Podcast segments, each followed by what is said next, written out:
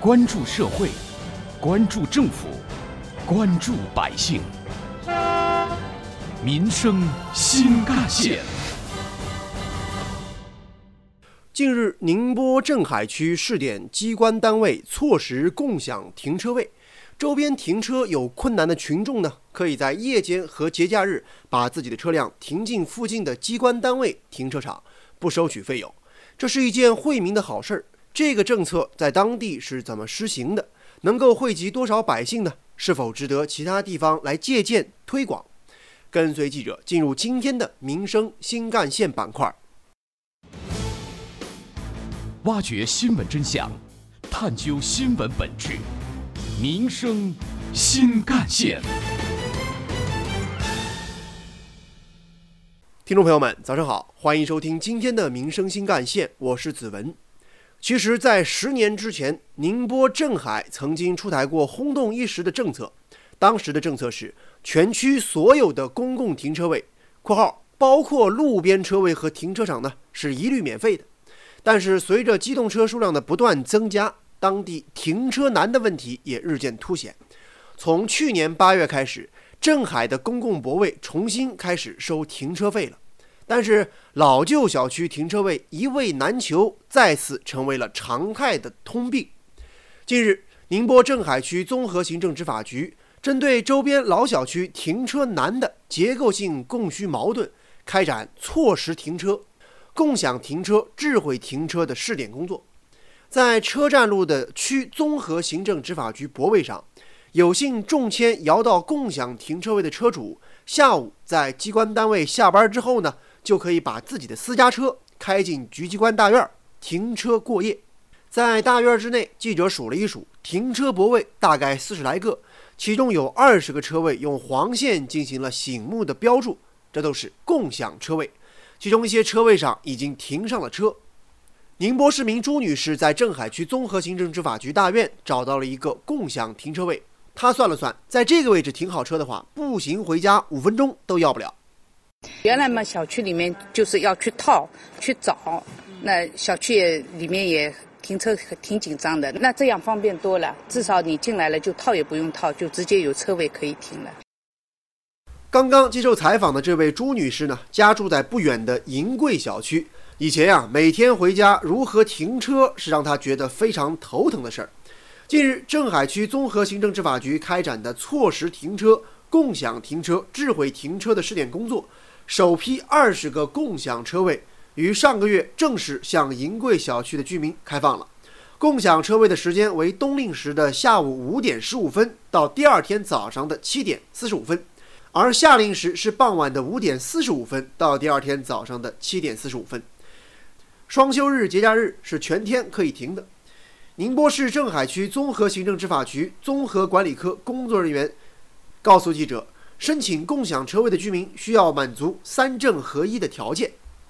要求他们提供三个证，呃，三证合一的认证条件，三个证，首先就是呃居住证，呃就是户口本嘛。户口本要是这个小区的，然后房产证要是本人的，然后再是行驶证也要是本人的，就这三个证合一，他们就符合了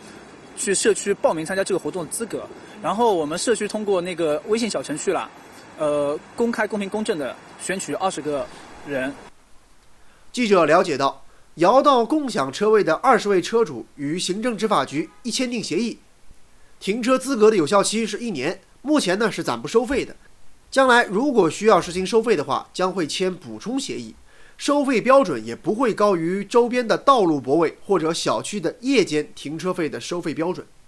镇海市民于先生就幸运地成为了这二十分之一，他很开心，自己再也不用为自己小区里停车停不着而头大了。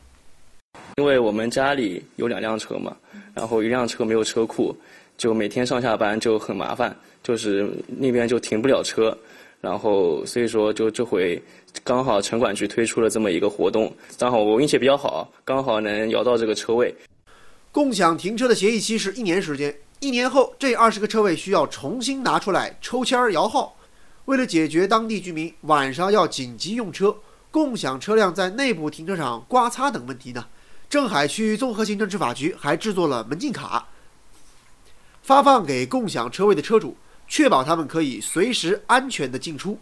而另一方面也与保险公司签订，并且量身定制了错时共享车位的停车险，为共享停车实施过程当中可能出现的各种各样的意外情况来保驾护航。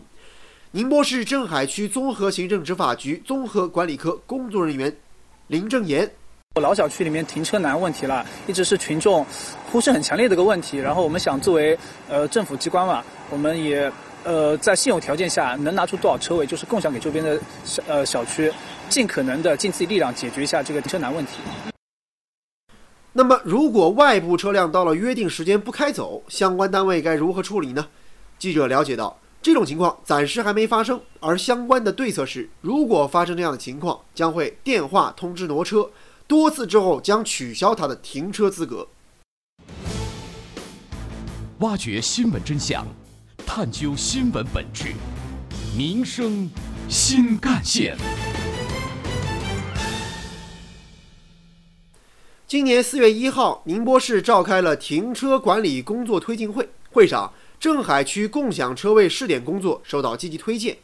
同时，会上也指出，各区县市可以学习和效仿。并且推动全市的机关事业单位内部停车场向社会错时开放，以满足社会车辆的停放需求。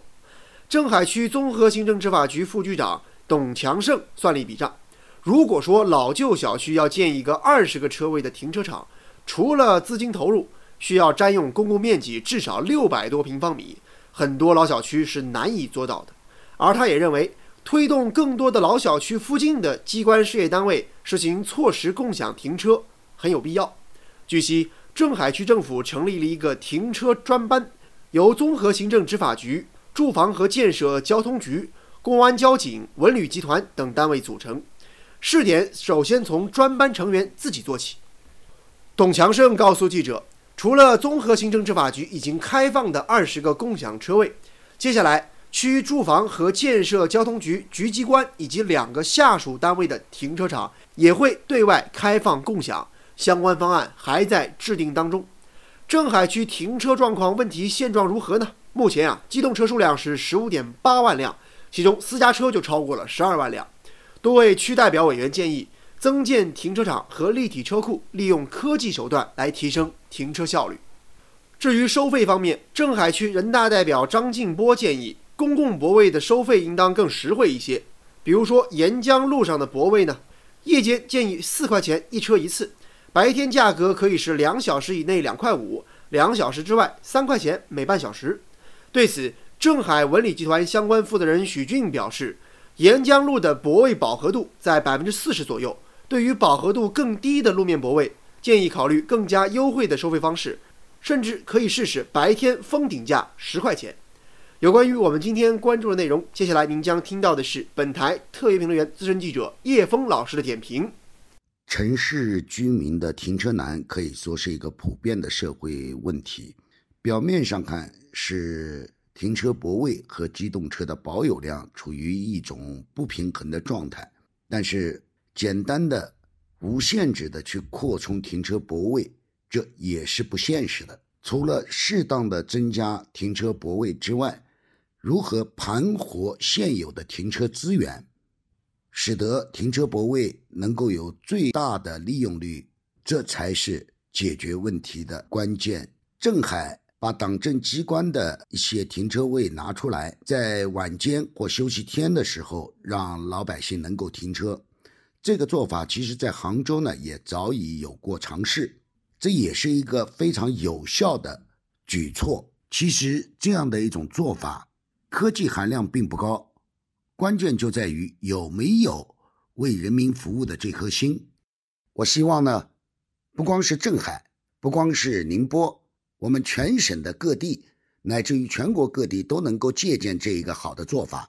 特别是杭州作为省会城市，能不能够向宁波学习？这也在考验着政府部门是不是存有为老百姓服务的意识和行动的。一道题，也希望